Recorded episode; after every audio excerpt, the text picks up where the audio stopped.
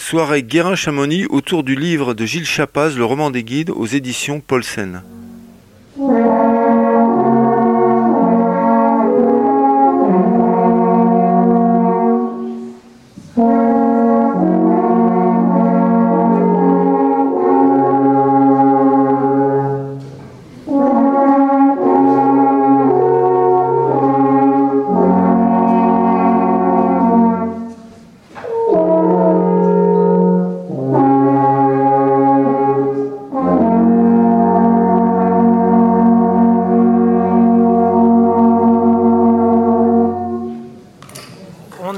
Ce soir autour d'un livre et d'un anniversaire, ou plutôt d'un anniversaire qu'on a choisi d'accompagner avec un livre. C'est ce qu'on sait faire de mieux chez Guérin, en fait, et notamment notre belle collection texte et images. Et donc voilà, c'est ce livre qui va nous accompagner ce soir. Euh, pourquoi ce livre, donc ce, ce roman des guides? Parce que les guides, en particulier les guides de la compagnie des guides de Chamonix, sont liés de très près à l'histoire de notre maison d'édition, euh, qu'un certain nombre de ces guides ont même été admis à notre tour de rôle d'auteur. Euh, parce qu'une institution qui fête ses 200 ans, ça court pas les rues, surtout quand on habite à 200 mètres. Euh, Michel Serres disait que la montagne a inventé la cordée comme la mer a inventé le bateau. Alors, le bateau, je ne sais pas, qui a inventé, c'est assez ancien, mais la cordée, c'est beaucoup plus récent, et je crois qu'on peut être un peu plus précis que Michel Serres. On peut dire que euh, la mer a inventé le bateau, mais que les guides ont inventé la cordée. Et euh, les guides, c'est beaucoup ici, dans cette vallée, au pied du Mont Blanc, que cette histoire s'est passée. Ce métier de guide donc est né ici, dans cette vallée, c'est codifié ici, c'est développé ici. Euh, c'est une invention mondiale dont la vallée peut être fière et elle s'en prive pas puisque vous savez que c'est une histoire très étroitement liée à la vallée. Euh, jusqu'au 20 mai 1930, un étranger euh, ne pouvait pas être admis à la compagnie et les chivres n'y entraient, pas, comme vous savez, les chirves, pardon. Et comme vous savez, les chirves, c'est une tribu lointaine qui vit à Servoz, à 8 km d'ici. Euh, cette histoire, donc, qui est très très locale, elle embrasse quand même l'ensemble du pays et même le monde entier, puisque les guides de la compagnie sont partis aux quatre coins du monde dès que c'est devenu possible, et même souvent un petit peu avant que ce soit possible, et que la compagnie a été prise comme modèle partout. Voilà. Donc voilà l'histoire passionnante dont s'est emparé Gilles Chapaz. Euh, célébrer ce bicentenaire pour les éditions Guérin, c'était une évidence. Alors joyeux anniversaire et longue vie à la compagnie des guides de Chamonix. Encore quelques mots sur ce guide, sur ce livre. Euh, ce, bel objet, donc, euh, euh, qui sera au centre de nos échanges ce soir. notre souhait dès le début de l'aventure était qu'il témoigne de la richesse de cette histoire, de toutes ses ramifications. C'est une histoire complexe que le livre explore toutes les branches de, cet arbre touffu, toutes ces histoires, tous ces acteurs euh, qui, en deux siècles et même un peu plus que deux siècles, ont, défini le métier de guide. Euh, et que ce livre nous aide à le redécouvrir, à le découvrir ou le redécouvrir. Voilà.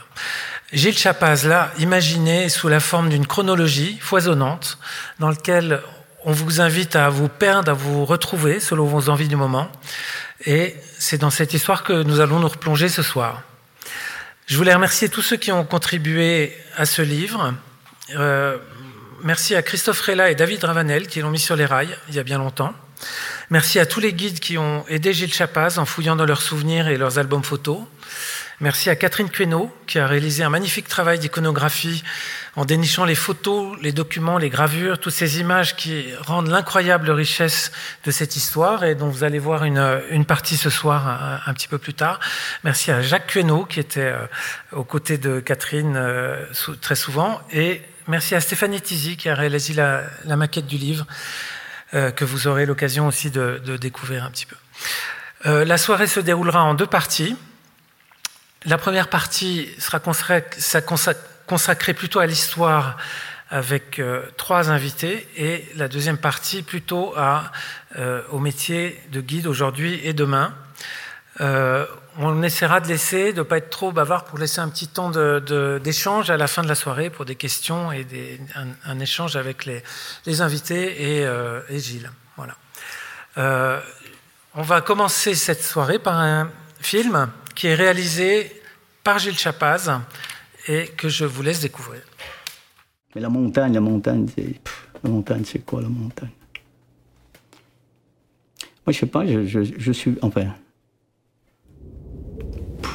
je sais pas quoi te répondre là-dessus. On, va dire tous toujours la même chose, c'est pas un métier, c'est une vocation, et patati patata. Mais c'est bien plus que ça. C'est. La curiosité d'aller voir, euh, je dirais, ce qu'il y a derrière la montagne, quoi.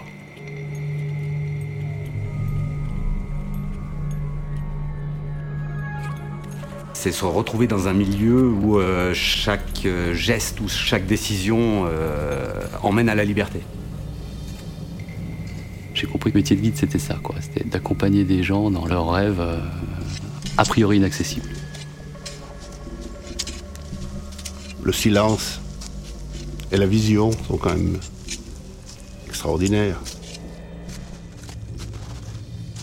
Tu regardes, pas besoin de parler. Bonsoir Gilles, on peut peut-être euh, s'asseoir, non? Eh ben, essayons-le. Alors, ben, peut-être avant, avant même de te présenter, on est tous, euh, je, crois, estomaqués par ces images, en tout cas ceux qui les découvriront comme moi. Euh, comment on, imagine et comment est-ce qu'on organise un tournage, un plan comme ça? Bah, ce plan, on l'avait écrit, je l'avais écrit un peu dans ma tête, et puis après j'en ai parlé à certains guides, notamment à Marc Serreuil, et puis à Jean Fécoutet qui est dans la salle. Et on a essayé d'organiser ce, plan, c'est ce qu'on appelle un plan séquence, c'est-à-dire que l'hélicoptère, parce que c'est fait d'hélicoptères, euh, s'en va. Il y a deux hélicoptères, en fait, il y a un hélicoptère euh, qui s'occupe de la, de, la manœuvre euh, avec la, caméra, et puis un autre où il y, y avait Jérôme Ruby qui était là pour donner les ordres, pour coordonner avec tous les guides qui étaient répartis sur les sommets. Donc il fallait que les guides soient au sommet, qu'ils attendent, qu'on discute avec eux, et qu'au moment où l'hélicoptère arrivait sur eux, eh ben, fasse le, mouvement qu'on attendait, à savoir un lancer de corde, à savoir un petit, un petit mouvement, quelqu'un qui love la corde, etc. Donc tout ça a été écrit, calé. Il a fallu qu'il fasse beau, il a fait beau. Euh, il a fallu que les guides soient participent. Ils ont participé. Notamment, il y a Fanny Schmutz euh, qui, était qui était au fou. Là, on l'a on vu un peu furtivement. Puis après, il a fallu que le, pilote d'hélicoptère, le cadreur, euh, se cale et en fait, on n'a fait que deux passages et ces deux rotations. On a pris le meilleur plan sur les deux rotations et on a gardé ça, voilà. Euh, et ça nous semble être assez euh, symbolique de ce que est le métier de guide, de ce que est la montagne et de ce que aussi bien la compagnie des guides que que tous les gens euh, qui, qui, aiment la montagne ont envie de ont envie de vivre et de voir et de ce que la compagnie peut réaliser aussi, parce que organiser, synchroniser cette opération, c'est pas évident, non? Que tout le monde. C'était pas forcément une démarche de la compagnie, c'était une démarche de guide de la compagnie. J'ai une petite nuance. Voilà, et c'est qui existe toujours, c'est-à-dire qu'il y a les guides de la compagnie et il y a la compagnie des guides. Donc je, je fais à mon niveau, je fais un peu la, je fais un peu la différence, si vous voulez. Voilà.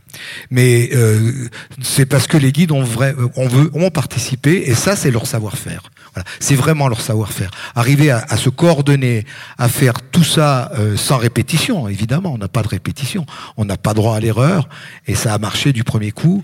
Faut reconnaître que ça demandait beaucoup, beaucoup de professionnalisme de la part de, tous, y compris des, cadreurs et du pilote d'hélicoptère qui est décédé euh, très peu de temps après, un accident de, sur une remontée mécanique à Serre-Chevalier.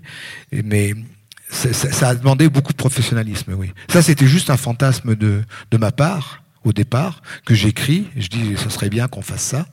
Puis après, il bah, faut arriver à le réaliser. Et là, c'est vrai que les guides, ils m'ont donné un, un, sérieux coup de main. Quoi. Eh ben, bravo, je crois qu'on peut vraiment applaudir ce plan parce que c'est.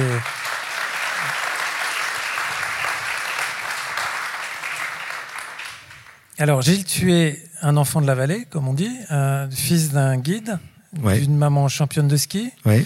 Euh, et tu as pris un autre chemin. Tu as été vers l'écriture, le, journalisme, euh, la réalisation de, de films. Qu'est-ce qui se passe dans la tête d'un gamin de la vallée? Alors, je crois qu'on le voit là en, en, compagnie. Elle, est en compagnie de, Xavier. Voilà, Gilles à, gauche, Xavier à droite. C'est mon frère jumeau, Xavier. Euh, on avait gagné le concours du Figaro le jour-là.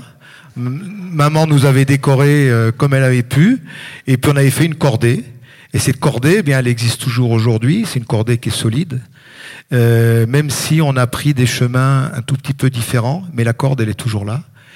Et j'appelle ça la cordée ombilicale. Je trouve assez joli. J'aimais bien cette formule-là. Et voilà. Et c'est nos parents, euh, nos parents qui forcément euh, nous ont mis euh, le pied à l'étrier. Ma, maman est chamonniarde, c'est une Simon, et Simon à Chamonix c'est Dupont. Hein. donc elle est de plusieurs générations de, Simon, et mon papa est un, homme qui venait de Torrent-l'Églière, c'était c'était un paysan, un pâtre, mais un vrai montagnard qui est venu dans la vallée, qui a épousé une chamonniarde et puis qui a pu rentrer à la compagnie des guides euh, parce qu'il avait épousé une chamonniarde, parce qu'il était quand même relativement étranger en, étant de, Torrent-l'Églière, c'est quand même à 60 km d'ici, 70 km d'ici. Donc c'était, tu l'as dit tout à l'heure, les chires, ils avaient de la peine à rentrer. Alors je te parle pas des gens qui venaient de Torrent-l'Églière. Ça, ça, a été assez difficile, voilà. Et puis on, on a grandi dans ce milieu-là. Xavier, Xavier est devenu guide, voilà même président de la compagnie des guides. Xavier a choisi ce métier-là. Moi, euh, j'ai plein de copains. Il y en a qui sont dans la salle que je, que, j'ai vu. Bah, il y a, y a des, des, gens qui jouent du corps maintenant, comme comme Treza et comme Albi. Et puis là, j'ai vu qu'il y avait Hervé Tivierge qui était là, des gens de notre âge, qui ont donc pas loin de 70 ans maintenant. Et on a grandi avec euh, avec la montagne dans le sac à dos, quoi. Voilà. Et mais j'ai pas choisi ce métier-là, c'est parce que parce que Xavier tient la corde. Parce que Xavier est déjà tête de cordée, donc euh, peut-être que je, je, je, voulais peut-être pas être euh, deuxième de cordée. Non, c'est pas du tout ça. C'est que très sincèrement, c'est un métier pour lequel j'ai j'ai énormément d'estime. De, les, les guides m'impressionnent et, et je me sentais pas capable de faire ce métier-là. Et parce que je suis devenu moniteur de ski assez facilement, mais moniteur guide c'est un tout autre métier. Et puis je crois que ma maman euh, ça nous a assez marqué quand on était gamin. Mon père a fait beaucoup de secours en montagne. Il était souvent en montagne. Il n'y avait pas le téléphone à l'époque. Je crois que ma maman était très souvent au sans coup. Quand mon, père avait du retard, euh, elle avait perdu un, beau-frère en montagne. il y a eu des accidents, euh, évidemment. Donc elle avait préféré, enfin nos parents nous ont pas poussé à devenir guide. Et Xavier, c'était plus fort que lui. C'était l'atavisme qui a parlé. Il est devenu guide. Moi, j'ai peut-être pas eu la, pas eu la moelle. Et disons que tu as euh, aussi euh, trouvé ta voie, euh, puisque en, deux mots, hein, tu as été rédacteur en chef de Montagne Magazine, Vertical, Ski français, chef d'édition à Montagne de France 3, consultant à France Télévisions, directeur des rédactions chez Glénat, chroniqueur à Libération, au Monde, à TF1 et rédacteur en chef à l'équipe Mag. Mmh. Donc finalement, c'est une voie qui t'a plutôt... Qui mène à la retraite, voilà. Je suis retraité maintenant. D'accord. Et donc aujourd'hui, la retraite, mais toujours des livres et des films. Oui, on, est là pour parler. On va arrêter de parler de moi. On va, parler non pas de, du, livre, oui, parce qu'on est là pour ça, mais on va surtout laisser la parole euh, aux guides qui sont là, qui vont parler du métier de guide euh, d'avant et, d'aujourd'hui. C'est, en fait le livre, il est un prétexte à, vous parler du métier de guide, à parler du métier de guide. Et, et ce livre, ben, c'est toi et, d'autres qui me l'ont confié. J'avoue que j'ai été assez hésitant au départ. Je trouvais que c'était une tâche euh, assez lourde qui allait m'incomber de faire ce, livre. Et puis il y a une cordée qui s'est formée euh, avec toi, avec euh, avec Catherine Queneau qui a, qui a tout de suite dit OK pour faire la recherche icono. J'ai sollicité un certain nombre de guides qui ont accepté. on aurait aimé se marier avec la compagnie des guides, mais le mariage n'a pas eu lieu. mais ça fait rien. On a quand même sorti ce bouquin. Et j'en suis euh, relativement très fier, très fier, pas relativement, très fier. Et je reçois pas mal de petits signes de gens qui l'ont lu, qui le lisent, certains diagonales, d'autres plus sérieusement, et, et je crois qu'on ne s'est pas trop trompé. Merci à toi. Il y a de quoi, comme je disais tout à l'heure, s'y perdre ou s'y retrouver. Et donc, euh, vous allez voir défiler pendant une partie de la soirée des images qu'a choisi euh, Catherine Queneau, avec parfois les titres du livre, et ça, ça donne une idée. Ça, Gilles, tu as choisi de construire le livre sur des, euh, de façon chronologique, mais avec des dates qui sont pas forcément les dates attendues et, et, et traditionnelles, avec une, un regard euh, très, très singulier. Ce que je voulais te demander tout à l'heure, c'est que un livre, euh, c'est pas un plan séquence, c'est 400 pages, 80 000 mots. Comment est-ce qu'on choisit Comment est-ce qu'on voilà Comment est-ce qu'on euh, décide de conduire euh, le lecteur dans cette longue histoire bah, le, titre, très, curieusement, il nous a paru assez évident au départ, c'était le roman des guides. Le roman, pourquoi? Parce que ça me laissait une certaine latitude, je dirais, à, raconter l'histoire. Alors, tout est vrai, mais de temps en temps, c'est un tout petit peu enjolivé. Voilà. Ou pas. Donc, c'est aux gens de découvrir ce qui est vraiment vrai, ce qui est un tout petit peu moins, mais tout est, juste. Et on a choisi les dates un peu en fonction de nos, ressentis, enfin de mes ressentis par rapport à l'histoire de la montagne et par rapport à ce qui se passe actuellement. Donc il y, a des, il y a des dates qui me semblent très importantes dans l'histoire euh, de la montagne, plus que de la compagnie. Et puis il y a des, et après il y a des dates qui me semblent très importantes pour le métier de guide. Puis il y a des dates qui sont beaucoup plus anecdotiques, mais qui me permettaient de traiter, euh, de traiter des thèmes, de, des thèmes comme les guides et la religion ou, euh, ou les guides et, et et la manière de se refaire la santé, par exemple. Voilà. Et il y a une expression qui est revenue très souvent quand on a parlé du livre, c'est que tu ne veux pas confisquer la parole. Ah, Pas du tout. Alors ça a été, euh, il y a beaucoup de références à ce qui a été écrit. Euh, euh, donc j'ai fait beaucoup de recherches. Je suis allé voir un peu dans les bibliothèques, dans les bouquins, etc. Et puis pour tout ce qui est actuel, euh, j'ai donné la parole au guide. C'est pas moi qui qui, qui, qui m'exprime. euh, Ce sont alors évidemment, je m'exprime à travers eux, mais j'ai donné la parole au guide et j'ai demandé à, à pas mal de guides. Certains n'ont pas accepté pour des raisons, euh, je dirais politiques, locales, et d'autres ont accepté. Et je les en remercie, mais vraiment euh, du fond du cœur. Et ils ont pris la plume pour que pour que leurs idées elles soient fixées, qu'elles soient écrites et que moi je ne les trahisse pas. Et là, je dois remercier Christophe Profi qui a accepté de faire la, la préface. Pour moi, c'est un grand honneur, parce que Christophe, il écrit beaucoup, mais pas beaucoup pour le public, il écrit beaucoup pour lui et, et- et pour ses amis.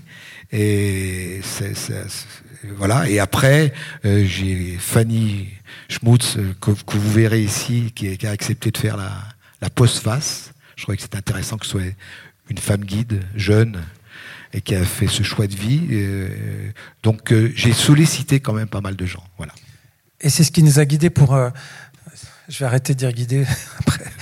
Pour euh, cette soirée, c'est de donner la parole. hein, donc on va. Voilà, euh, alors tu peux les appeler et moi je vais m'em- Voilà. m'effacer. Lorraine très va venir euh, sur scène pour lire un extrait du livre. Euh, elle viendra trois fois pendant la soirée et puis on appellera ensuite des- les, les premiers invités. Lorsque Horace Bénédicte de Saussure débarque pour la première fois à Chamonix en 1760, ce sont les chasseurs et les cristalliers qui forment l'élite des montagnards, la confrérie des solides. Car il en faut de la hardiesse et du courage pour partir chasser les cailloux dans des coins de plus en plus inaccessibles, tellement les cachettes traditionnelles se tarissent. Oui, il en faut pour oser passer des nuits glaciales blotties sous une pierre au pied d'aiguilles austères hantées par quelques génies malfaisants. Oui, il en faut du jarret, de la patience, de l'opiniâtreté et de l'agilité pour aller à la rencontre des bêtes sur des terrains escarpés, sans corde, avec des croquenots cloutés et des mains abîmées pour seule assurance. Mais à quel prix? L'apport des cristaux est bien dangereux, constate Saussure. Il ne se passe pas d'années dans l'espérance de s'enrichir d'un coup, où il ne prend des hommes dans les glaces et les précipices. Et cette chasse enlève souvent à la fleur de l'âge des hommes précieux pour leur famille. La passion vaut-elle qu'on y perde la vie? Saussure, mais également La Rochefoucauld d'Anville, les frères de Luc, le pasteur d'antan et un certain Bourrit vont faire naître des vocations. Ces premiers voyageurs, scientifiques ou artistiques, désireux d'explorer la montagne, pour le dire, enfin la dire et la montrer, deviennent en effet une proie plus facile, l'espoir d'un avenir plus aisé pour les paysans, les chasseurs, les cristalliers ou les désœuvrés.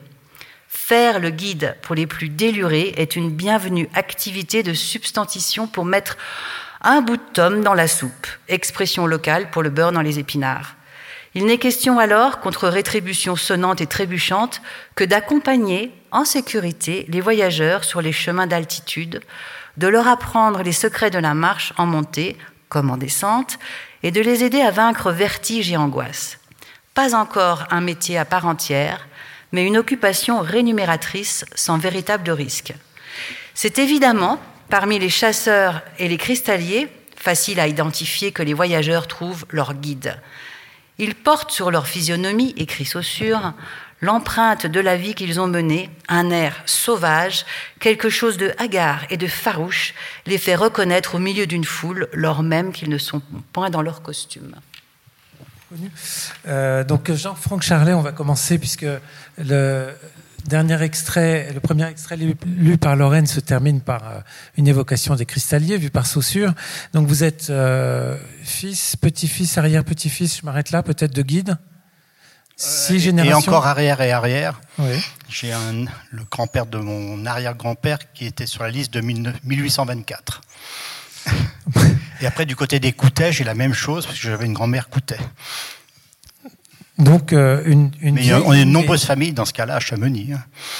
Une très vieille lignée qui se continue, puisque tes deux fils sont cristalliers. Oui, et guide d'autres montagnes. Par ailleurs. Et euh, donc, Jean-Franck, tu t'es échappé, on m'a dit, de la, de la vallée pour euh, aller faire des études aux arts et métiers. Et puis, tu as été repris finalement. Qu'est-ce qui fait qu'on. On, non, bah, depuis tout petit, moi, dès l'âge de 15 ans, je savais que j'allais faire guide d'autres montagnes, que j'allais consacrer ma vie à la montagne. puis, ça marchait pas trop mal à l'école. J'avais une curiosité scientifique, donc j'ai fait maths sup, maths p, une école d'ingénieur. Hmm, j'ai essayé de travailler six mois comme ingénieur, puis j'ai bien vu que c'était pas ça. Donc, je suis revenu à Chamonix avec. Euh, mon piolet, mes crampons et mes cordes, et j'ai décidé de faire que guide. Et en même temps, j'ai cette passion de recherche de cristaux que mon père m'avait, m'avait passé, mon grand-père, depuis longtemps. Donc, euh, j'ai fait les deux. Et, ensuite, j'ai triché un petit peu, puisqu'il demandait un guide ingénieur à l'ENSA à Chamonix. Au bout de dix ans, peut-être j'avais fait un peu le tour du métier de guide, ou peut-être j'avais besoin de me stabiliser différemment. Et donc, j'ai accepté. J'ai créé un, un laboratoire d'essais de matériel de montagne au sein de l'École nationale de ski d'alpinisme de Chamonix tout en restant guide et en restant cristallier, en faisant un peu tout. Donc ça, c'est très contemporain, mais, mais donc euh, Saussure, il identifie les, cristalliers comme euh, les premiers bah, guides. Il, est certain que bon, l'histoire de l'alpinisme, on dit que ça, part de l'ascension du Mont Blanc en 1786. Avant, il y a ces fameux euh, Anglais, oui, Daniel Kopok qui arrive à Chamonix en, en 1741 qui écrivent sur leur voyage. Et Chamonix est lancé au niveau touristique. En 42, il y a un autre jeune voix qui passe, s'appelle Martel. 20 ans plus tard, il y a deux saussures qui arrivent à Chamonix, qui se passionnent pour les sciences et qui se passionnent pour ces hauts sommets, ce, Mont Blanc, qui, cette grosse taupinière qui voit depuis Genève, toute blanche. Et, de Saussure, quand il arrive à Chamonix, il invente l'alpinisme puisqu'il dit euh, Je donne une prime à celui qui m'amènera au sommet. Il veut faire des expériences scientifiques depuis le sommet du Mont Blanc. Et là, il passe quand même 26 ans avant que, les Chamonnières ne réussissent le sommet du Mont Blanc. C'est quand même une période assez longue. Bref, De Saussure est quand même relativement encore jeune et il arrivera l'année suivante quand même à faire, faire le sommet du Mont Blanc. Et en même temps, si, euh, si tous les premiers guides, là, quand on prend les, euh, de, de, 1760 à 1786, tous les premiers accompagnateurs sur les glaciers, etc., des touristes, qu'on appelait voyageurs à l'époque, bien ils sont cristalliers. Là, c'est vraiment unanime, ils sont tous cristalliers. C'est-à-dire qu'ils ont tous déjà été en haute montagne pour chercher des cristaux. Il faut savoir qu'à l'époque, il n'y avait aucun intérêt à aller en montagne, sauf de perdre des journées d'été précieuses où il fallait cultiver, s'occuper des vaches, des chèvres, s'occuper de rentrer la nourriture pour les, rigueurs de l'hiver qui vont suivre. Donc, euh, ils avaient vraiment autre chose à faire que d'aller se balader sur les glaciers où il n'y avait rien. Et s'ils y allaient, c'est qu'il y avait justement des cristaux, que les cristaux, ça se vendait, qu'il y avait un véritable commerce de lancer.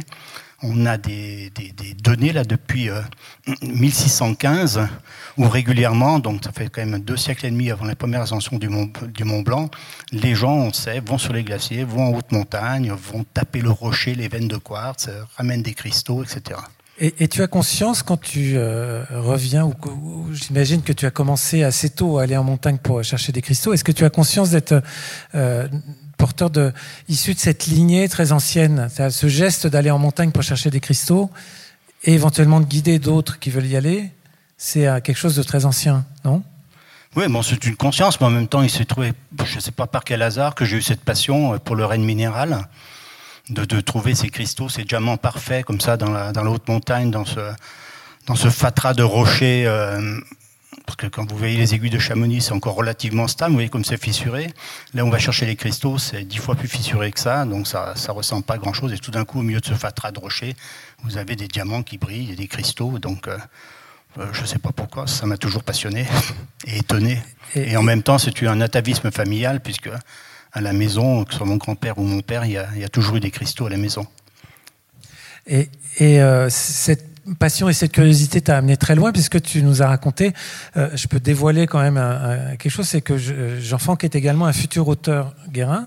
On publiera l'année prochaine un livre sur les cristaux de Jean Franck, et, il nous a raconté, euh, enfin, un des chapitres de ce livre, ce sera une découverte au Népal et au Pakistan de, euh, des collègues finalement qui vont chercher des cristaux. Ah, après, évidemment, comme j'ai pas mal voyagé après avec mes clients à travers le monde, euh, j'étais intéressé à chaque fois dans les voyages de, de, voir ce qui se passait au niveau de la minéralogie et de la recherche des cristaux.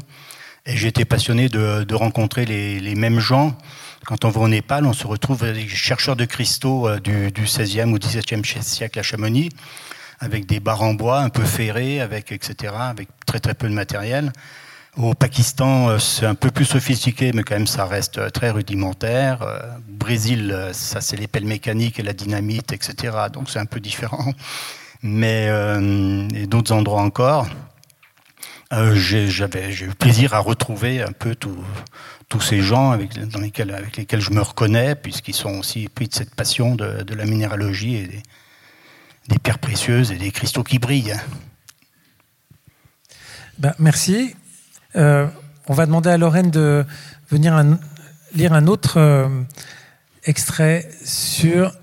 On se rapproche un petit peu maintenant de l'année 1820.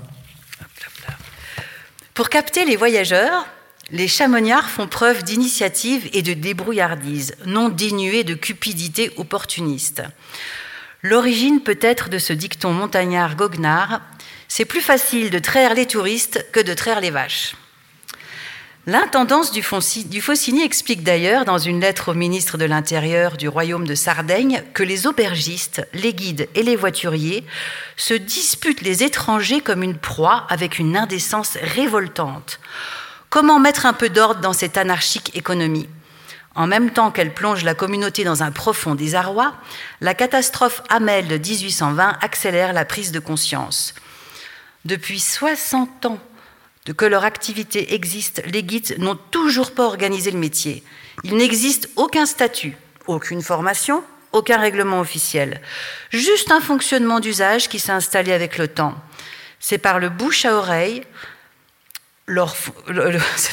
c'est par le bouche à oreille, leur pouvoir de conviction et leurs états de service que sont reconnus les guides patentés. Le signe d'appartenance à la confrérie est alors un petit carnet en cuir avec un nom, un prénom du titulaire en couverture qui sert de garde d'identité, de CV et de sésame auprès des voyageurs. Une fois la course effectuée, ces derniers y mentionnent leur identité et leur rang et peuvent y inscrire quelques commentaires, souvent élogieux, sur l'amabilité et les compétences de leur guide. Mais rien n'empêche n'importe quel berger qui connaît un tant soit peu la montagne ou n'importe quel jeune homme un peu débrouillard de revendiquer le titre de guide pour partir à la chasse aux clients en toute liberté. Rien ne l'empêche d'exercer et de marchander sa prestation à sa guise. Sinon, les admonestations et les intimidations de ses confrères courroucés, l'anarchie, on vous dit. Alors, on a évoqué la catastrophe de la caravane du docteur Hamel le 20 août 1820, qui l'événement fondateur de euh, la naissance qui, qui, annonce la naissance de la, de la compagnie. Euh, pour mémoire, enfin j'imagine que tout le monde a un peu ça en, en, mémoire, mais bon, les conditions sont dangereuses, les guides veulent faire demi-tour, le client insiste, on y va, avalanche, trois guides périssent. Un an plus tard, la solidarité se met en place et euh, c'est donc ce qui va donner naissance à la, à la compagnie des guides de Chamonix. Jean-Philippe Coutet, donc vous dirigez la caisse des secours.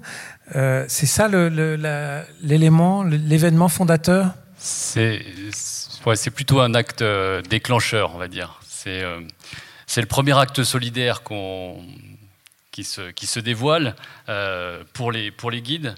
Euh, donc le, roi Sarde, euh, euh, ordonne des pensions pour, les, familles des, trois guides. Et suite, euh, suite à ça, il y a aussi euh, une souscription qui est, lancée, qui est assez, euh, assez croustillante. Qui est, qui c'est une lettre qui appartient aux amis du Vieux Chamonix aujourd'hui. Mais c'est, c'est pas le, voilà, c'est, c'est le premier acte solidaire qu'on, qu'on, a pu trouver jusqu'à maintenant pour, pour des guides. C'est pas encore la, la, naissance, c'est plutôt, c'est plutôt un contexte que vraiment la, naissance de la caisse de secours la caisse de secours telle qu'elle telle fonctionne euh, aujourd'hui, euh, euh, un acte de naissance qui est, qui est en 1924, donc plus d'un siècle plus tard. Et, donc rendez-vous dans 200 ans, dans 100 ans pour le bicentenaire dans, dans, trois ans, oui, il y aura un autre anniversaire à fêter.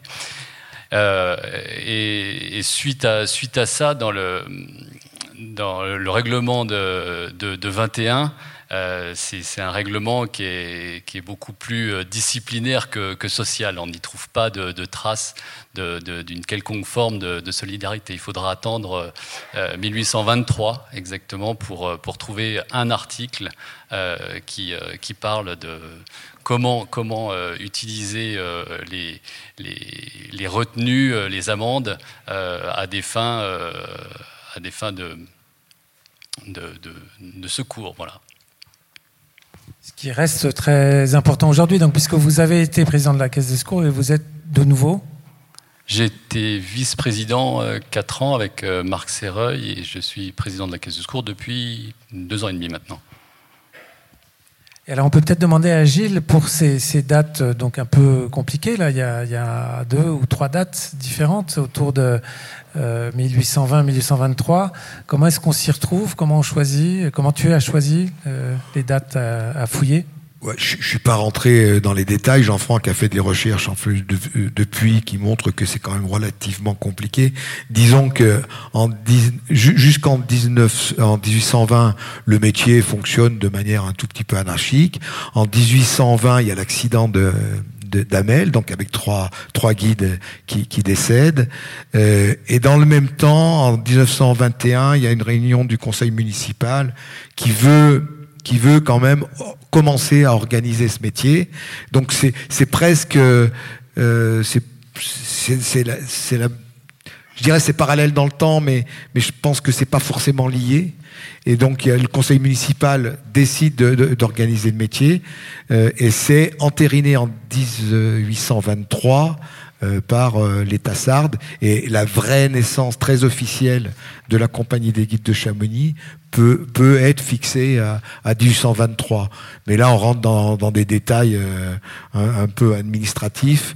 disons que 1821, 1822, 1823, le métier, euh, s'organise, le métier de guide devient quelque chose d'officiel et la compagnie des guides de Chamonix qui met en place ce métier-là existe.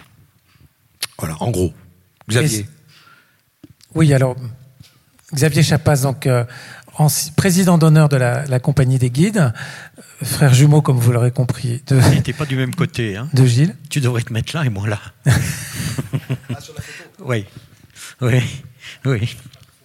Non, non, non. Euh, non, non, non, non, non, non, non, non, non, on va pas parler tous les deux, ça serait idiot. Enfin, je voulais quand même te remercier, Gilles.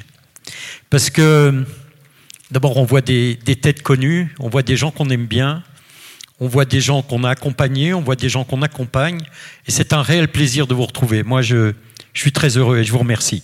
Et puis, c'est une très, très bonne nouvelle pour la compagnie des guides, ce que tu viens de dire là. C'est qu'ils ont trois ans maintenant pour faire le bicentenaire. Donc ça va être extraordinaire. Trois ans. Ben non, parce qu'il y a cette année, l'année prochaine, et 1823, c'est toi qui l'as dit. Ouais, enfin, mais la, première, elle est bien entamée, donc il reste deux ans. Quoi, bon, ça, fera trois fêtes des guides. Voilà, voilà c'est ça. Donc ça, il, peut faire mauvais temps cette année, il peut y avoir la Covid, et puis après, bah, il y a encore deux ans. Bah, bah, voilà, bravo. Euh, non, c'est vrai, c'est sympa. Ah bah, euh, tu, voilà.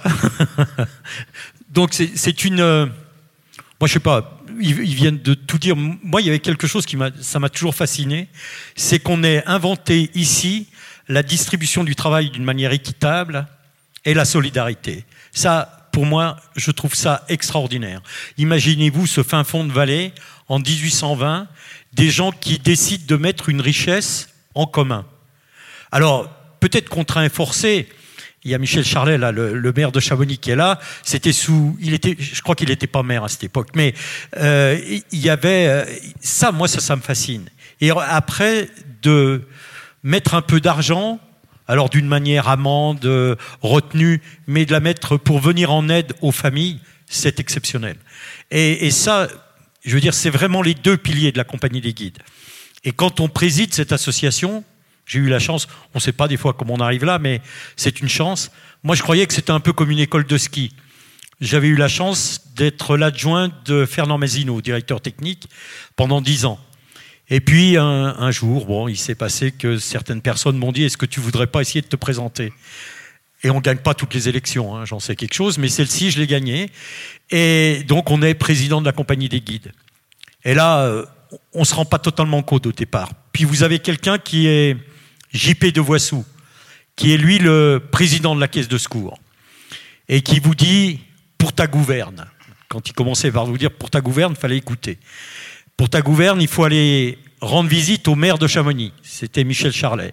Et il faut voir le doyen de la compagnie des guides. Et là, c'était Joseph Terre. Joseph Terre était un guide qui habitait les bois, qui devait avoir euh, plus de 90 ans quand on est allé le voir. Et c'était un moment assez exceptionnel. C'était euh, début janvier, la neige, froid. Et on rentre dans sa maison au bois. Pour ceux qui la connaissent, elle est magnifique. C'est une superbe maison de Chamonix. Et on rentre. Et là, on trouve sa fille au coin du fourneau. Et puis, euh, on lui dit est-ce qu'on voudrait voir Joseph? Et Joseph Terre était dans la chambre à côté. Et il nous a pas reçus ce jour-là. Il nous a pas reçus et moi quand je suis sorti, euh, je me suis dit bah il est gonflé, on vient le voir et il sort même pas de sa chambre. Mais il a dit vous pouvez venir demain si vous le souhaitez. Eh ben, on, on y est retourné le lendemain et le lendemain ça a été exceptionnel. Et c'est en ça que je voulais venir que présider la compagnie des guides, c'est exceptionnel d'un point de vue humain. Joseph Terre nous attendait dans sa grande cuisine, une bouteille de vin bouché, des biscuits et lui habillé. Et quand je suis rentré, j'étais un jeune con. Quand je suis ressorti, j'étais assez chargé parce qu'il m'a dit qu'il faut faire très attention à la compagnie des guides.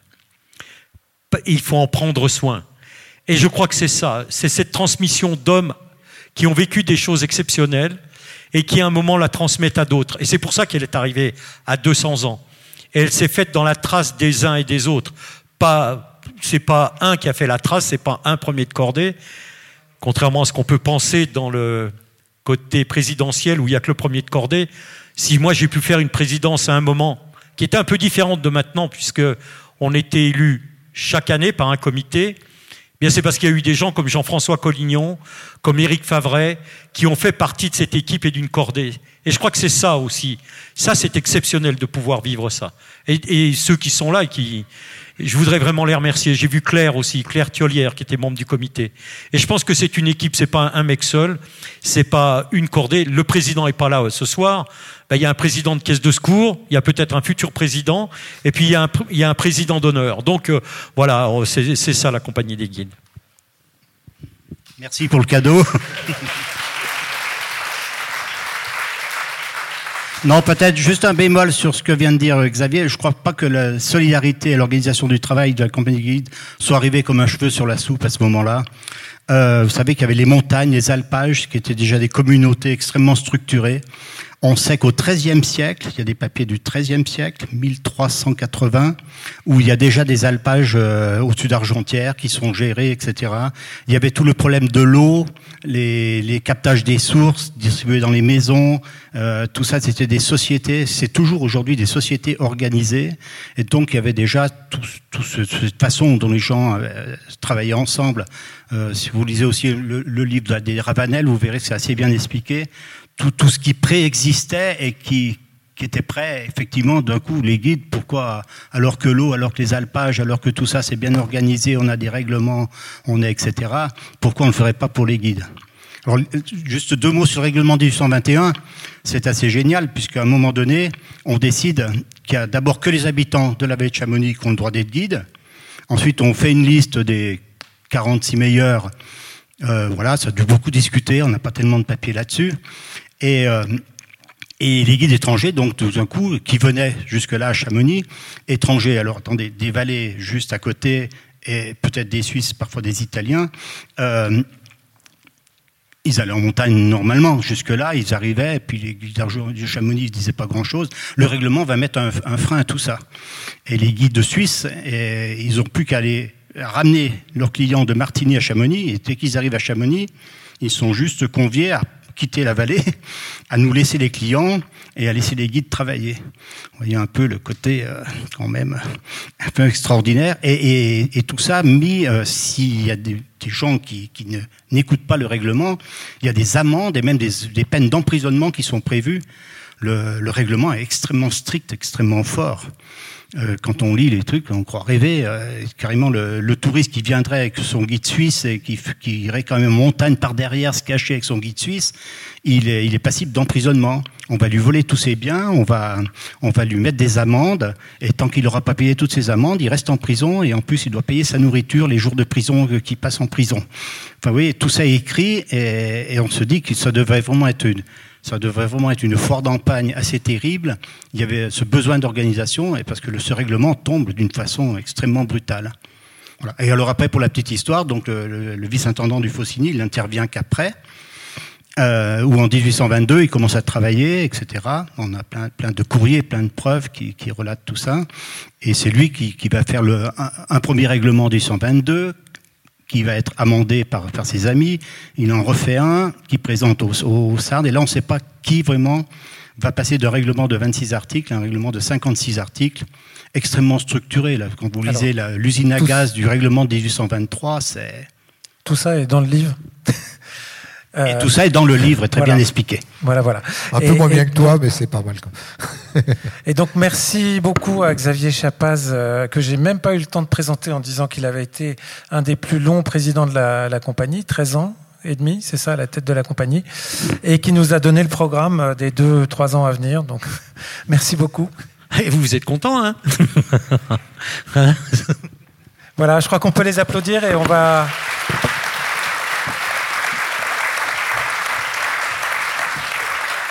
On va voir un, film euh, monté par Jean Afanassiev qui raconte aussi cette histoire-là.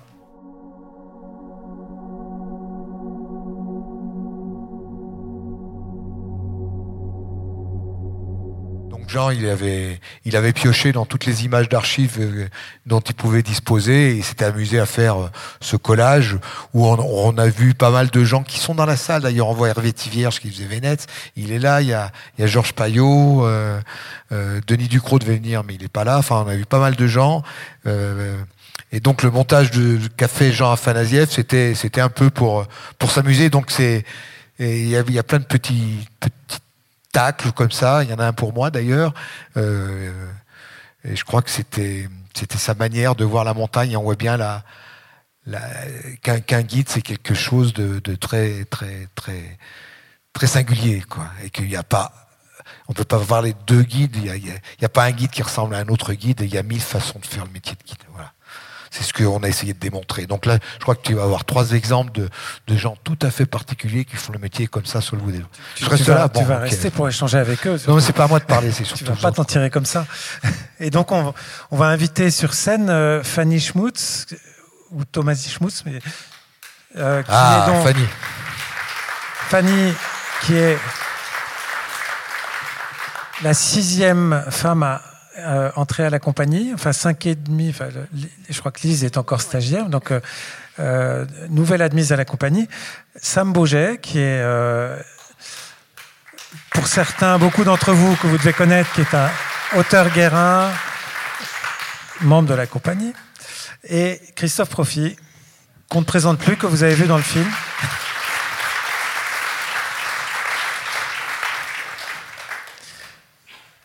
Alors moi, je voulais commencer euh, avec euh, Fanny pour te, te demander, est-ce que tu es euh, un peu de cette promotion assez exceptionnelle, ça devrait pas être exceptionnel, mais ça l'était, à l'ENSA, sept, je crois, sept femmes dans une même promotion. Est-ce que, étant à la compagnie, tu as l'impression d'être l'héritière d'une très très très très vieille tradition ou bien d'être en train justement d'inventer quelque chose de nouveau dans ce, monde? Bonsoir. alors, je suis l'héritière dans le sens où je suis guide. Déjà à la base, avant d'être une femme, je suis, guide. Enfin non, je suis femme avant d'être guide, mais je suis une guide. je suis femme guide, mais je suis surtout guide. Par contre, là où ça marque une rupture, c'est sûr, c'est que je pense que mes prédécesseurs, les, les, femmes qui étaient avant moi, guide, dur de dire ça.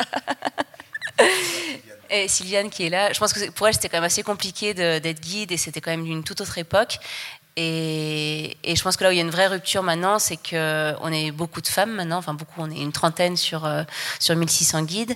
On était 6 sur 50 dans ma promotion, on est 5 euh, et demi, comme tu dis, bientôt 6 euh, dans la compagnie des guides. Et donc la vraie rupture, c'est que maintenant ça devient presque normal d'être une femme guide et du coup on est guide, quoi. On n'est plus que, que femme. Et donc peut-être cette nouvelle époque, c'est d'arriver à la banalité Oui, finalement, alors on est toujours remarqué hein, quand on arrive en refuge, euh, quand on est dans une assemblée euh, de guides, c'est sûr qu'on on, est un peu plus remarqué que, que les hommes, mais moi j'aimerais en tout cas que, que ça devienne banal et qu'on soit juste guide parmi les autres et alpiniste parmi les autres finalement. Avec tes beaux yeux, c'est pas possible que ça soit oh, banal. C'est gentil ça. Et alors, je, t'ai présenté un peu rapidement, mais tu es donc Shirv, ce qui veut dire qu'il y a quelques décennies, tu n'aurais pas pu rentrer à la, compagnie. De toute façon, tu n'aurais pas pu rentrer parce qu'il n'y avait pas de femmes. Euh, tu es euh, également fille de guide et euh, également alpiniste amateur, on peut dire, très active, hein, puisque tu as des projets d'expé encore. Tu peux nous en parler? Oui, alors moi, c'est vrai que j'essaie vraiment de partager mon temps entre le métier de guide qui me, qui me passionne en saison et, euh, et l'amateurisme euh, d'un autre côté. Donc, que ce soit pendant la saison, j'essaie de me garder du temps pour grimper euh, pour moi. Et en hors saison, j'essaie de partir le plus possible en voyage pour grimper bah, avec les copines, avec Damien, mon mari qui guide aussi. Et, et voilà, bon là, c'est un peu compliqué depuis deux ans, mais, mais c'est ça qui me, ça ça qui me fait vibrer. C'est ça que j'ai envie de faire en tout cas dans les prochaines années. Juste dire quelque chose avec euh, Fanny, on a un peu les mêmes racines euh, de très loin, puisqu'en fait on, a des liens de, parents. Mais surtout, ce qui m'impressionne chez, Fanny, et, je suis très content qu'elle soit là et qu'elle puisse l'exprimer, euh, c'est qu'elle a changé de direction. C'est-à-dire qu'à un moment donné, elle était plutôt destinée à être professeure des écoles, enfin institutrice, s'occuper des, des, gamins. Et et non, la, passion de la montagne, la montagne, alors je euh, je sais pas comment tu as été amené à la montagne, mais sûrement par ton père, donc euh, Manu, mais comment on fait ce, virage, qui est un virage à 360 degrés, euh, c'est quand même un choix de vie terrible, enfin terrible, avec, en positif je dis ça. J'aimerais que tu nous dises quelque chose sur le moment où tu décides finalement d'abandonner les gamins pour faire guide avec tout ce que ça représente bah, en fait, moi, j'ai toujours, euh, toujours grimpé avec mon papa, avec les copines, euh, avec, euh, avec plein de gens. J'ai, commencé la montagne assez tard, finalement. Et bah, ce qui m'a fait changer, c'est simplement déjà que mon métier ne me plaisait pas. Mon métier de professeur des écoles, je l'ai fait que trois ans et ça me ça m'allait pas. Et, quand je voyais Damien rentrer à la maison, hyper content de ses journées avec ses clients, bah, j'avais juste envie de, faire la même chose. Et je pensais pas pouvoir le faire, je pensais pas être capable, je pensais pas un jour euh, pouvoir réussir l'examen d'entrée de à l'ENSA. Et, euh, voilà, après, mon, papa était malade et, je me suis rendu compte que, que, la vie, ça pouvait pas être, ça pouvait être court et qu'il fallait faire ce qu'on avait envie de faire. Et, et j'avais que 25 ans et là, je me suis dit non, mais là, faut, faut arrêter de faire euh, professeur des écoles parce que ça me plaît pas du tout. Et euh, il y a un jour où Damien m'a imprimé la liste de courses, il m'a dit bon maintenant arrête de arrête de m'embêter avec ton boulot d'instit, là tu, tu, me prends la tête et euh, remplis ta liste de courses et va au proba, tu verras ça, ça va aller bien. Et, voilà, c'est comme ça que je suis devenue guidée. Ça paraît simple, mais pas si simple que ça. Bravo. Alors, Sam Boget, euh, skieur de pentraide, best jumper, euh, guide, alpiniste de très haut niveau, euh, auteur guérin. Si vous voulez savoir ce qu'il a dans la tête, lisez Salgos, son premier livre. Et si vous voulez savoir comment il voyage, lisez Petit désastre, son deuxième livre. Mais peut-être écouter ce que euh, Gilles a écrit sur euh, Sam et que Lorraine va vous lire.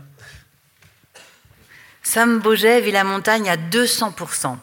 Boulimique de sensations, il est depuis ses années sale en complicité avec ses potes, Rem et Ruby, un indécrottable chasseur d'émotions fortes. Grimpe, expé, ski de pente, best jump, wingsuit, tout est bon pour flirter avec les limites. Sam est aussi guide jusqu'au bout des crampons. 25 ans de bourlingue, de sommets partagés, d'amitié indéfectible, 25 ans dans la marge du monde, en homme libre et responsable. Dans le sillage de Dédé et de Sam, François Calvarin prend goût en hors-piste à la randonnée et à la montagne. Mais en avril 2004, le flamboyant Dédé Rem trouve la mort dans une coulée sur le versant italien du Mont Blanc. La même semaine que deux guides iconiques à des titres divers, Jean-Claude Mosca et Patrick Béraud. Un voile de tristesse encapuchonne les sommets. François Calvarin, à la fois marqué par le drame et happé par une passion naissante, continue son apprentissage avec Sam, son guide. Un beau jour, il me propose de grimper. Je n'hésite pas vraiment, je viens avec un copain. Nous enfilons les chaussons et les grosses pour un week-end de découverte. Les gaillants, l'arête des cosmiques, le refuge du plan, l'aiguille de l'Em. Et c'est parti pour 18 ans de grimpe, de ski et d'expédition. Un guide qui sait y faire est capable d'emmener son client au bout du monde. Bien loin de la mer des vacances bretonnes de mon enfance, je découvre un univers exaltant, je ne suis pas vraiment douée, mais je pense avoir une bonne endurance et un moral assez costaud, grâce auquel je vais vivre de grands moments et me découvrir des capacités insoupçonnées. Sam Boget et aussi Christophe Profit, qui prend le relais quelquefois, vont façonner leur nouvel ami et en faire un alpiniste. François soigne sa ligne de course. Profit lui apprend à mieux faire son sac de monchu. La vie de cordée scelle la complicité et dessine de jolis projets. La montagne ne connaît pas les frontières. Oui, petite précision, François, c'est François Calvarin. C'est donc euh, le client type qui est venu un jour à la compagnie des guides de Chamonix, qui a pris un guide. Euh, il est passé au tour de rôle. Ça s'est passé moyennement. Euh, C'était pas forcément le guide qui lui a donné envie de poursuivre. Et puis il est revenu quand même parce que la montagne, euh, ça, ça, ça l'appelait. Et il est tombé sur Dédérem. Donc c'était le deuxième tour de rôle. Là, il est tombé sur Dédérem. et pour Dédé, avec François Calvarin, ça a été euh, euh, une belle aventure. Et, François a découvert la montagne. Il a, il a grâce à Dédé. Et puis euh, après, Dédé euh, ben, décédé et, et, ça s'est fait avec Sam et Sam et Christophe. Donc c'est c'est plutôt plus que le portrait de, Sam, c'était le portrait de François Calvarin, le client type qui passe de guide en guide et, qui maintenant est un ami de tous ces, de, ces guides qui sont là, quoi, en fait. Et il y a une expression que tu emploies, mais qui m'intéresse beaucoup, c'est euh, euh, ensemble, là, vous vous mettez ensemble pour façonner un alpiniste. C'est comment on façonne un alpiniste? C'est intéressant parce que je trouve que j'ai l'impression que c'est une histoire très actuelle, ça. Ça dit vraiment ce qu'est le travail de guide aujourd'hui. Je pense que c'est Christophe même qui pourra en parler mieux que moi, mais en tout cas, avant de même façonner, je pense que cette histoire de, transmission que tu as parlé, c'est hyper important. Parce que souvent, on, parle de la transmission, euh, euh, d'apprendre comme toi avec ton père euh, ou avec le mien, où on a, on a appris petit à petit le métier, parce que bah, voilà, il nous emmène dans l'Alpe, et puis petit à petit, on se dit, tiens, on pourrait peut-être faire comme lui, mais pas sûr. Surtout que le mien me disait, non, non, non, surtout fais pas ça.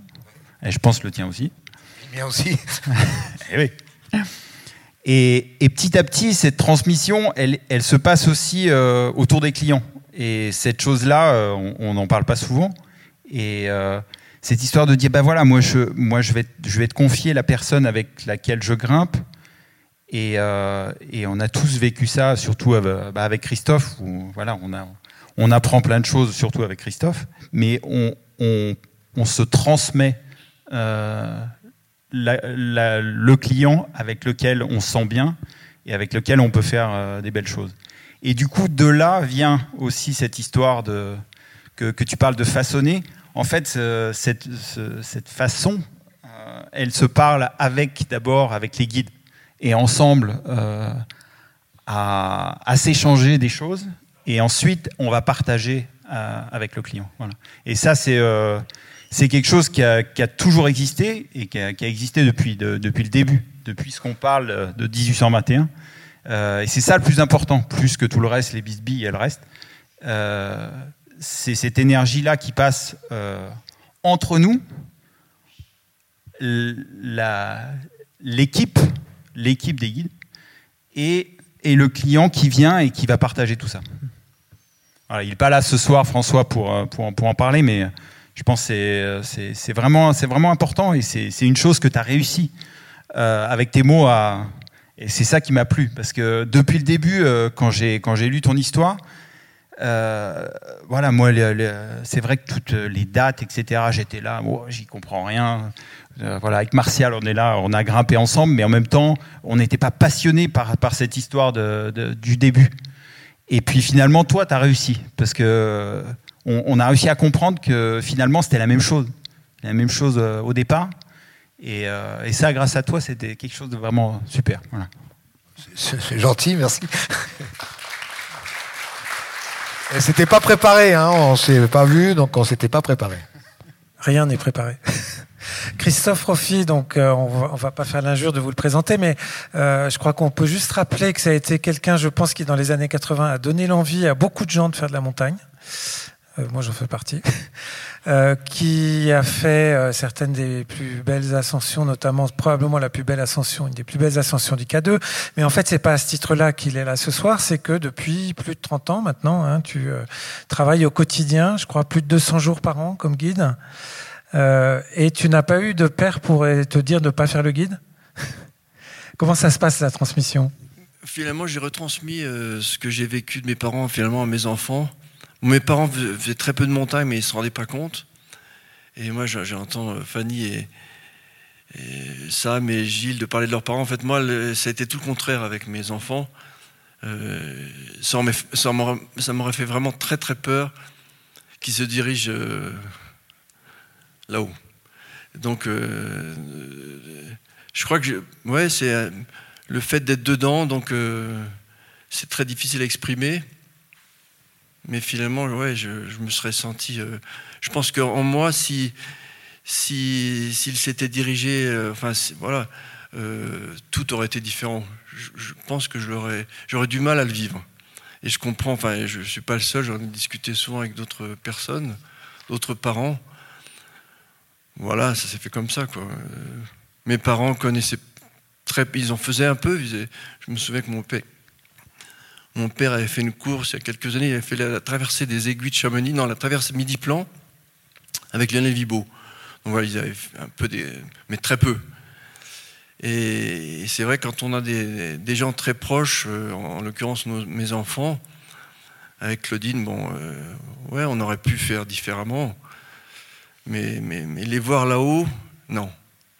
Les voir là-haut, surtout à Chamonix, où on peut être en 20 minutes en plein cœur du massif, non, c'est un piège. Quoi. Euh, finalement, on peut partir de, la vallée et se retrouver en 20 minutes dans un endroit hyper dangereux. Non, j'étais pas assez solide pour le. Et c'est vrai que j'ai une, admiration pour ceux qui ont eu ce cran. Quoi. Alors c'est intéressant parce que tu viens de parler de midi plan et du fait de s'y retrouver en 20 minutes et euh, c'est précisément une image que tu as choisie pour la préface que tu as fait à ce livre, l'image de Midi Plan en 1930, c'est-à-dire avant la construction du téléphérique. Et donc, euh, pour toi, c'est une image qui est synonyme de l'engagement. Donc cette traversée banale aujourd'hui était une, image. Alors, tu nous as dit que euh, cette très belle préface que tu as écrit comme un, rêve que tu as fait pendant le confinement, c'est le rêve d'une montagne débarrassée des téléphériques. Tu nous as dit que, euh, à Gilles et à moi, que tu avais euh, finalement, tu aurais bien rajouté quelque chose. Oui, j'aurais bien rajouté, effectivement, j'ai oublié dans cette préface de parler des amateurs, c'est ça? Pour moi, l'alpisme amateur est super important. En fait, euh, on parle beaucoup des guides, on parle beaucoup de, ceux qui font des exploits, mais finalement, on, parle très peu. Et, même voir dans certains discours, on entend dire que les amateurs prennent, des risques. Euh, en fait, euh, en fait, oui, j'ai oublié. J'ai parlé des guides, j'ai parlé des clients, j'ai parlé des gardiens de refuge. Et en fait, la montagne, elle vit avec tous ces gens-là, mais aussi elle vit, on a tous été aussi amateurs, amateurs dans le très bon sens du terme, c'est-à-dire que parfois je me dis, j'aurais aimé vivre la montagne toute une vie en étant amateur. Ça, il y aura un truc à écrire là-dessus. Toute une vie, toi, tu as cette chance aussi. euh, comme Gilles, de faire l'alpisme en amateur. Mais vivre toute une vie comme ça, je pense que on doit vivre des, choses exceptionnelles.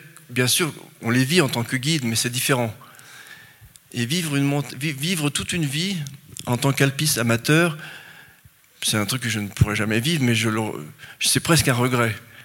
Je me dis que parfois j'aurais aimé faire autre chose. Euh, j'aurais aimé. Euh, moi, je suis attiré, enfin, comme on l'est tous, j'aime bien essayer de, faire, essayer de faire de belles choses entre guillemets. On, est sur Terre quelques moments pour essayer de faire ça. Donc, je ne sais pas ce que j'aurais pu faire à côté, mais en tout cas, j'aurais énormément aimé aller en montagne pour, euh, comment dire, pour me ressourcer, pour vivre des choses fortes. C'est alors c'est super intéressant parce que moi c'est une des personnes euh, quand on a été en montagne ensemble que je vois vibrer avec amour. Enfin si c'est un mot d'amateur qui euh, débarrassé de son contexte professionnel ou pas s'applique à toi, c'est bien euh, à quelqu'un c'est bien à toi. je te sens profondément amateur en montagne. Donc qu'est-ce que ça veut dire pour toi? Ça veut dire qu'être amateur ce serait peut-être débarrasser un peu de cette responsabilité? C'est une responsabilité ben oui, lourde Bien sûr, ben oui, bien sûr, évidemment. Euh, quand on s'est retrouvé avec, euh, avec Sam et, Olivier Besson euh, au Cantega, sous une barre de Sérac, pas vraiment dangereuse, mais quand même angoissante, on, aurait, on, était là tous les trois. Et le faire avec un client, ce n'aurait pas été envisageable. Donc on vit des choses encore différentes. Bien sûr que le, métier de guide est en quelque sorte à un moment donné une, espèce d'emprisonnement parce qu'on a la charge d'une personne. Et quand on part avec un copain comme ça, eh ben c'est, on est aux antipodes. Quoi. J'ai vécu avec Pierre Bégin, par exemple, au K2. Euh, ce qu'on a vécu, moi, m'a porté finalement toute ma vie. Mais on l'a réussi, on, réussi de cette manière parce qu'on était totalement amateurs. C'est pour ça que ce mot. Comment? Non, je veux dire, tu vas pas nous dire que c'est une corvée de faire guide quand même. Une corvée de Une corvée de faire l'accordé, quoi. Non, non, au contraire. Non. non, bien sûr que non. Moi, pour moi, c'est passionnant le métier de guide. Si, j'ai laissé penser ça, je me suis mal exprimé. Mais c'est passionnant, mais c'est vrai que c'est aussi un manque. Donc, c'est vrai que parfois, si c'était à refaire, je me dis, je ne serais pas forcément guide, bien que je vis des choses pour moi qui me, qui me portent tous les jours. Mais découvrir la montagne sous un autre angle, je sais pas, en étant peintre, n'importe quoi, écrivain, euh, jardinier, euh, euh, voilà plein de choses, et avoir à côté ce, cette manière d'aller s'échapper, c'est quand même exceptionnel. C'est rare. tu le retrouves dans ta manière de faire le métier, justement, d'une certaine manière. Tu de oui, je, le retrouve. des voix. manière la photo dont on parlait tout à l'heure, c'est celle-là. Hein. Donc le, oui, oui, la traversée Midi-Plan et la, ah, du Midi derrière, sans téléphérique. Cette photo, elle est géante. C'est vrai quand on voit ces, ces, quatre personnes encadrées par deux guides, avec l'aiguille du Midi vierge de tout câble, bon, c'est pas anodin. Quoi. Moi, j'ai des frissons à chaque fois que je la regarde. Et, et je trouve que finalement, c'est vrai que quand on voit une photo comme celle-ci, on peut quand même se poser des questions, bien sûr, sur l'avenir. Euh, est-ce qu'on a tout bien fait? Est-ce qu'on n'a pas loupé des étapes? Est-ce qu'on n'aurait pas mieux fait de faire autrement? Toujours est-il que, après, avec l'histoire, euh, les choses se passent. Moi, je sais que depuis le premier confinement, par exemple, euh, quand je vais au Mont Blanc, ça ne m'est plus possible d'utiliser un téléphérique c'est typique, c'est ce que j'ai vécu sur ce confinement, comme, plein de, comme, comme tout le monde d'ailleurs.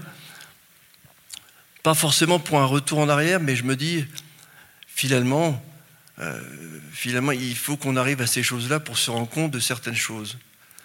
Et avant le premier confinement, je partais régulièrement en Grand Mulet en passant par le plan de l'aiguille. Maintenant, c'est plus du tout dans ma bulle, quoi. C'est plus du tout dans mon schéma de pensée. Et et je pense que là, j'en reviens aussi à euh, l'alpisme amateur, qui lui, peut-être parfois, peut faire plus attention à tout ça. Parce que quand on est amateur, on y va vraiment par pure passion. Mais le guide aussi, il va par pure passion, évidemment. Mais c'est quand même différent. C'est quand même légèrement différent parce qu'on y va aussi pour gagner notre vie. Et puis on a aussi une chose quand même qui, qui peut être sacrément, euh, qui peut faire sacrément réfléchir, c'est que on a quand même entre les mains une vie, quoi. C'est d'ailleurs un peu, moi, ce qui m'avait fait rêver il y a très longtemps. D'ailleurs, c'est même, même marrant pour moi d'en parler ce soir, parce qu'il y a mon frère qui est là, mon frère Dominique. Et je me souviens quand j'avais 12-13 ans, je n'ai jamais écrit, j'ai dû t'en parler à Gilles, et à Xavier certainement. Euh, parce que là, on a l'impression en m'entendant parler finalement que le métier de guide, pour moi, c'est pas si important, mais en fait, c'est tout pour moi. C'est le fil conducteur de ma vie. Et je me souviens qu'à Dominique, je me souviens très bien de l'endroit, le lieu. Euh, j'avais 12-13 ans. Et j'avais dit un, jour à Dominique, tu verras un jour, je serai guide comme de maison. Donc c'était déjà, j'étais déjà sur l'aiguillage. Donc c'était euh, bien sûr, c'était quelque chose de très fort. Mais Bon, c'est toi qui as mis le sujet, Charlie, sur le mot amateur. Et pour moi, l'amateurisme, c'est vrai que souvent, euh, je voudrais terminer par ça. On, dit souvent le. Moi, j'ai comme ça une anecdote d'un. Euh, bref, la montagne appartient à tout le monde. Elle appartient aux guides, elle appartient aux amateurs de, de part égale, quoi. Et c'est vrai que parfois, quand j'entends dans certains discours, on dit ouais, faut éviter que les gens prennent trop de risques. Donc entre guillemets, les amateurs, hein, c'est pas les guides. Euh, en sous-entendant que ces gens-là, il faut qu'ils aillent vers des guides, euh, parfois je me, sens un peu mal à l'aise. Parce que le, mot amateur a toute sa dimension, quoi, les, respectables. Et c'est vrai qu'après, le, bas qui blesse, c'est quand on dit, oui, euh, ces gens font prendre des risques à d'autres personnes, notamment les secours, donc il ne faut pas aller non plus trop loin. C'est pour ça que parfois, c'est, je pense qu'il faut bien rétablir cette vérité. Quoi. Ce côté dont on ne parle plus, on n'ose plus en parler. Quoi. On a tous connu, même tous les guides que nous sommes, avons découvert la vie comme ça. au début, quand on est parti, on était sans guide. À partir de ce soir, ne prenons plus de guide. Merci Sam. Alors peut-être que euh, certaines personnes dans la salle ont envie de réagir, de poser des questions. Si c'est le cas, je peux me promener avec le micro. Oui, puis il y a pas mal de guides qui sont là. Vous, donc, vous levez le bras. En pleine saison, ils sont venus quand même. ouais, ouais. il fait beau quand même en ce moment. Peut-être Fanny, une, réaction à ce que disait euh, Christophe entre puisque tu es à la fois euh, tu pratiques euh, à la fois comme guide et comme amateur ou trice. Alors pour moi, c'est marrant de t'entendre parler d'amateurisme et de, et de guide. Parce que pour moi, euh, bon, j'ai pas d'enfant encore, euh, voilà, je, débute le métier. Euh, et pour moi, mon équilibre personnel passe vraiment par garder du temps. Donc, j'organise ma saison de façon à toujours avoir du temps entre mes clients pour pouvoir faire de la montagne pour moi. Et, euh, et, du coup, moi, mon, équilibre personnel passe vraiment par euh, garder ma passion pour, euh, pour la montagne pour moi, pour l'amateurisme, que ce soit dans les Alpes ou, autre part. Et finalement, j'ai l'impression que quand, quand je retrouve mes clients après une course où je me suis éclatée avec mes compagnons de cordée, avec mes potes ou, avec Damien, ou avec. ben, en fait, j'arrive vers mes clients bien plus motivée et et heureuse d'être là. Et, j'ai l'impression que moi, c'est ça qui me nourrit et qui fait que j'arrive à, garder un équilibre. Quoi. Sam Réagis aussi. cet équilibre, tu le trouves comment, toi? Bah évidemment. évidemment. Merci. ah, tu, veux, tu veux que je t'en parle hein?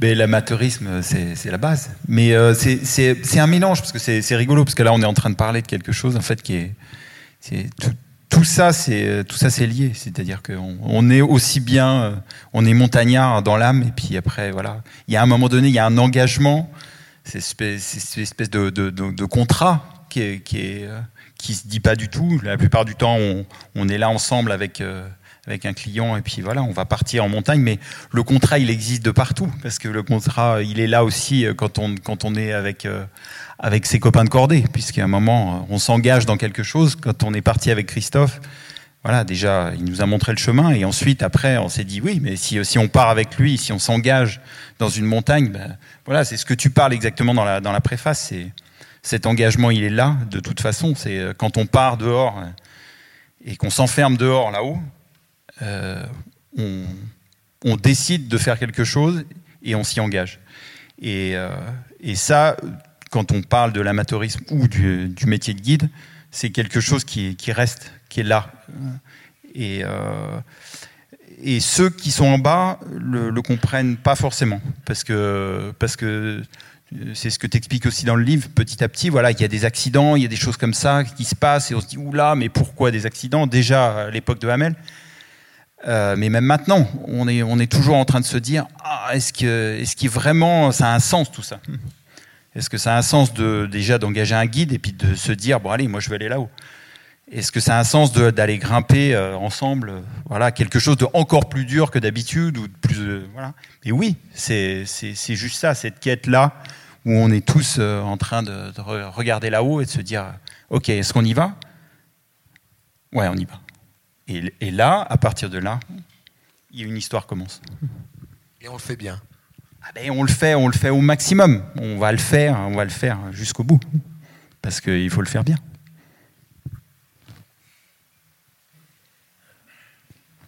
Une question? Je vais faire le plus vite possible. On est là pour discuter. Jean-Franck, tu as quelque chose à ajouter? Oui. Si Non Bonsoir, j'ai une question pour Monsieur Profi. J'ai trouvé très très intéressant ce que vous avez dit sur le côté amateurisme, mais au-delà de ça, je vous sens très très chargé euh, en responsabilité. Et j'aime la montagne, mais je n'ai jamais osé monter très haut. Et ma question est de comment êtes-vous sûr que, que votre client est prêt à monter? Il y a probablement un côté euh, psychologique qu'il faut probablement avoir pour euh, être sûr d'avoir cette responsabilité de, faire découvrir la montagne à des gens qui ne la connaissent pas et qui ne sont pas professionnels et voire même pas amateurs. comment vous, savez que ce client est prêt à, monter et, que ce risque-là, vous allez le prendre avec lui? Bah, toute l'essence du, du, métier de guide est ici, mais puisqu'on parlait tout à l'heure de, de, François Calvarin, on a vécu avec euh, Sam une aventure ensemble il y a quelques années. Moi, je suis un peu le dans, dans les années, c'était au, au Cantengris, c'était en 2000, euh, il y a quelques années. C'était comme moi. Ouais, on s'est retrouvé donc euh, pour ce 7000, 2007, 2007, 2008. Ouais. On s'est retrouvé ensemble pour ce 7000 et à un moment donné, bon. Euh, Sam s'est retrouvé au, camp de base. Moi, j'étais avec François donc, euh, dans un des camps d'altitude. Et puis, on a décidé de faire une tentative. Euh, ce jour-là, il y avait du vent, hein, ça soufflait beaucoup. Alors, bien sûr, avec François, on se connaissait. On ne va pas comme ça, on ne se trouve pas du jour au lendemain euh, avec, avec une personne là-haut. Les conditions étaient un peu limites pour aller là-haut avec le vent. Et pourtant, en partant, voilà, il y a. En fait on est complètement sûr de, revenir. Mais ça, c'est encore un autre débat. Euh, C'est-à-dire que moi, personnellement, je pense que c'est la même chose pour ça, mais pour Fanny, pour tous les alpinistes. Quand on est là-haut, en fait, on se sent indestructible. On sait qu'il ne peut rien nous arriver. C'est ridicule de dire ça, mais ça, ça, reste la réalité. Et qui plus est, quand on est avec euh, une personne dont on a la charge. Euh, donc voilà, on a l'impression que, en fait, tout ça se fait naturellement. On n'est pas du tout des. Ça n'a rien d'exceptionnel. On se connaît, c'est une longue histoire. On ne va pas comme ça du jour au lendemain dans une course. Il euh, y a tout un historique qu'il faut dérouler. Et c'est vrai que le jour J, quand on part, ben notamment on revient au Cantengri, quand je me suis retrouvé avec François pour partir là-haut, donc à 7000, et on s'est retrouvé, on, croise un guide, je crois que c'était un guide russe qui descendait, et ils nous disent il y a vachement de vent, vous êtes sûr que vous y allez? Et donc nous, on était sur notre truc, tout se passait bien, et en réalité, tout s'est bien passé. Bon, la seule différence, c'est que quand on se retrouve, euh, c'est vrai, avec un ami, moi aussi, j'aime beaucoup, j'aime énormément l'alpinisme amateur, euh, et quand on se retrouve avec un copain, ça reste différent. Euh, la décision avec Pierre au sommet du K2, elle ne s'est pas faite en parlant, elle s'est faite par un clignement, par, juste par les yeux, quoi savoir si on, si on décidait de continuer pour traverser cette plaque ou pas. Avec Sam, par exemple, au Cantega, sous cette barre, on s'est dit, est-ce qu'on y va Bon, ça s'est fait naturellement. Après, quand on a la charge d'une personne, ça reste quand même différent, même si avec un copain, on, bien sûr qu'on a une confiance totale et on, ne peut pas faire n'importe quoi. Mais avec un client, on, on a beau retourner le problème dans tous les sens, c'est différent. Parce que le client fait une totale confiance. Il n'imagine pas qu'il puisse, euh, même s'il se doute bien sûr que le risque zéro n'existe pas, il fait confiance. Mais ça me fait confiance et moi aussi je lui fais confiance, mais l'histoire est différente. Donc bref, en fait ça a l'air compliqué, mais tout ça se fait normalement, naturellement. Et euh, on fait en sorte que, en fait, on fait en sorte que, il y a une chose qui est très importante de, de dire, c'est que notre kérosène à nous, alpinistes, ce qui nous fait avancer et ce qui nous fait rester en vie, c'est le plaisir que l'on ressent à être là-haut. Tout est basé autour de ça. En fait, tout se décline autour de ça. Euh, je crois n'avoir jamais été en montagne sans ressentir une once de plaisir. Ou, parfois, si je sentais que ça allait dans cette direction, je ne prenais pas la benne ou je ne montais pas. Mais à chaque fois que je suis là-haut, je sais que le plaisir est, au bout. Quoi. Donc même dans une situation très difficile, très engagée, le plaisir, c'est vrai qu'il est un peu parfois difficile à, cerner, mais il y est déjà. Quoi. Il est naissant il y a quelque chose qui boue comme ça. Et on sait qu'au départ, maintenant, on a quelque chose à gérer, un truc difficile, mais ça fait partie de ce qu'on aime avant tout. Ça fait partie de ce qui nous a fait être guide et alpiniste. Donc, euh, en fait, c'est une histoire de confiance, simplement. Euh, il faut, faut quand même le reconnaître, il faut, il faut progressivement avec les gens quand on les emmène et ne pas brûler les étapes. Ouais, pour, répondre à la question, c'est aussi. Euh, voilà, cette histoire de confiance, elle se, construit petit à petit. On, on parlait de façonner tout à l'heure. C'est. Ben oui, on apprend tous à devenir alpiniste. Et comme tu dis, tu, te demandes un petit peu comment c'est possible de, mesurer ces choses-là. Et ça vient petit à petit, en fait. Ça ne peut pas venir d'un coup. Donc forcément, le, les balades qu'on va faire, ça va être des balades un peu différentes. Et au, long cours, on va pouvoir partir. Et par exemple, cette histoire qu'on raconte en fait dans, le livre, c'est donc une histoire de une vingtaine d'années. Ça fait une vingtaine d'années qu'on grimpe ensemble avec François. Dommage qu'il soit pas là ce soir et il, nous aura raconté mieux que, mieux que nous euh, son impression. Mais euh, petit à petit, on se retrouve dans des situations où justement, peut-être, on n'aurait pas voulu être. Voilà, par exemple, on se retrouve en Antarctique. Euh, je suis en train de, de, c'est-à-dire que c'est une, voile qui, nous tire et on fait une traversée pour rentrer euh, depuis les montagnes où on a grimpé euh, vers une base scientifique, donc vers le, bord de l'Antarctique. Et il y a 200 km, et à un moment donné, donc je lui avais dit voilà, je sais que tu pourras pas forcément kiter, mais moi je, moi je peux te tirer si tu veux. on fait le petit train derrière. Il y a nos poulkas, donc c'est les luges qui, qui traînent notre matériel de, de bivouac. Et puis euh, il y a une, donc une voile qui nous tire, et, euh, et moi serein, j'avance vers le cap qui, qui nous emmène dans la bonne direction. Évidemment, c'est le vent qui nous tire de plus en plus vite, et euh, à un moment on se retrouve dans, dans un champ de crevasses, et j'ai rien vu faire, parce qu'en fait les crevasses on les lit pas du tout comme comme dans les Alpes où on voit certaines dépressions et même des séracs ou choses comme ça. Là, c'est complètement plat euh, tout lisse, et d'un coup, on se retrouve, je, vois qu'en fait, il n'y a plus rien, et j'entends crier derrière, en fait, François a perdu euh, son ski dans la, crevasse. Donc, et je continue à, à, tirer avec le, avec le kite. Donc, euh, j'affale la voile, et donc, on, fait le bilan, et on est au milieu des, plus grosses crevasses. voilà. Donc, c'est pas la situation où on voudrait se retrouver avec un client, mais pourtant, on y est. Et on y est au milieu de nulle part, il n'y aura personne qui vient nous chercher. Et ben là, il faut faire quelque chose. Donc là, euh, on, on s'arrête. Euh, je mets une petite broche parce qu'il y a un peu de glace, donc euh, on peut faire un petit ancrage et au moins on est bien. Et je vais, voir dans cette crevasse. Et en fait, j'y vais donc à quatre pattes, encordé évidemment, parce qu'on est déjà encordé tous ensemble, mais j'y vais encordé. Et, et, là, je découvre en fait une cathédrale, quelque chose qui est, qui est incroyable, parce qu'il y a le ski, il est, il est, il est parti donc juste dans un petit trou mais de, par cette, euh, ce trou de souris, euh, j'aperçois quelque chose que j'ai pas du tout envie de revoir. C'est voilà, un monstre. C'est gigantesque.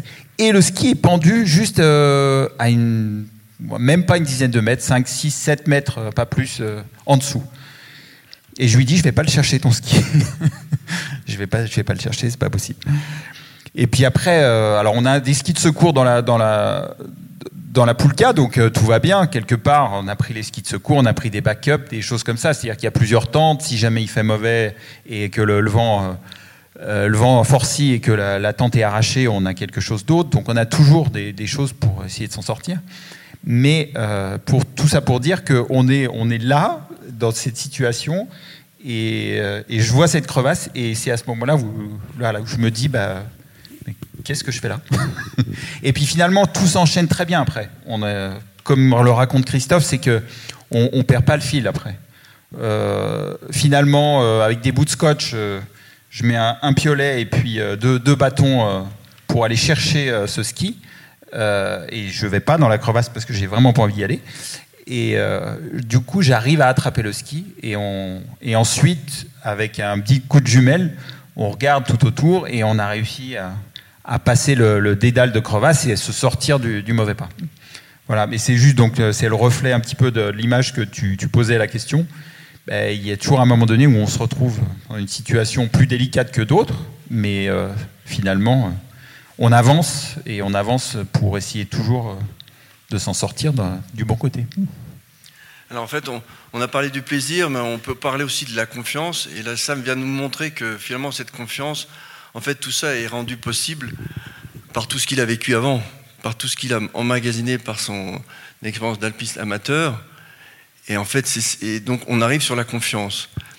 Et donc Sam il a, vécu énormément de choses qui lui permettent ensuite, sur le moment T, d'avoir une réaction comme celle-ci. Moi, mon histoire, c'est un peu celle de Sam. J'ai vécu aussi d'autres choses différentes. C'est vrai que moi, la chose qui m'a le plus marqué, c'est au, niveau de l'engagement, c'est ce que j'ai pu vivre avec Pierre au K2. Et c'est vrai qu'après, quand on se retrouve dans plein de situations différentes avec des, compagnons, des clients, eh bien, ils sentent tout de suite cette confiance euh, que l'on doit avoir.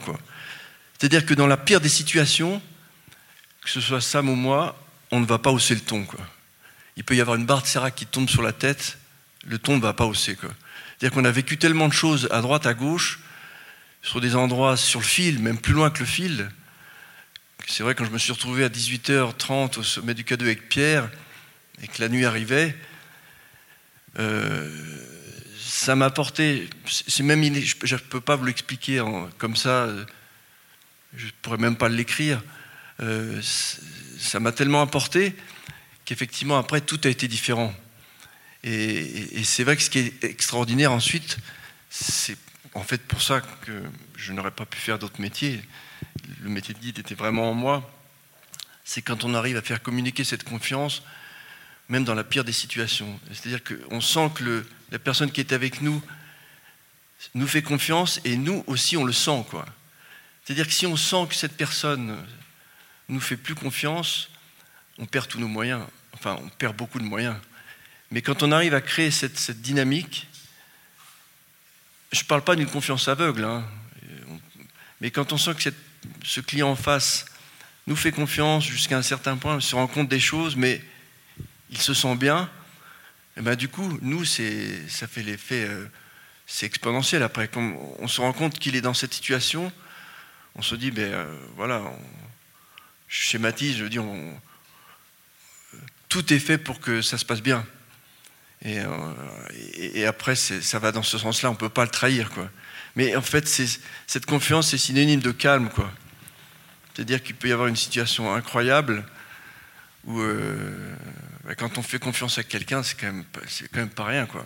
Moi, quand j'ai fait confiance à Pierre par le regard, euh, il, aurait suffi que l'un de nous deux dise deux mots. Et tout basculait. Et sans doute, ma vie aussi basculait, certainement. Il aurait suffi que l'un de nous deux dise Tu crois? Tu crois qu'on qu'on y va?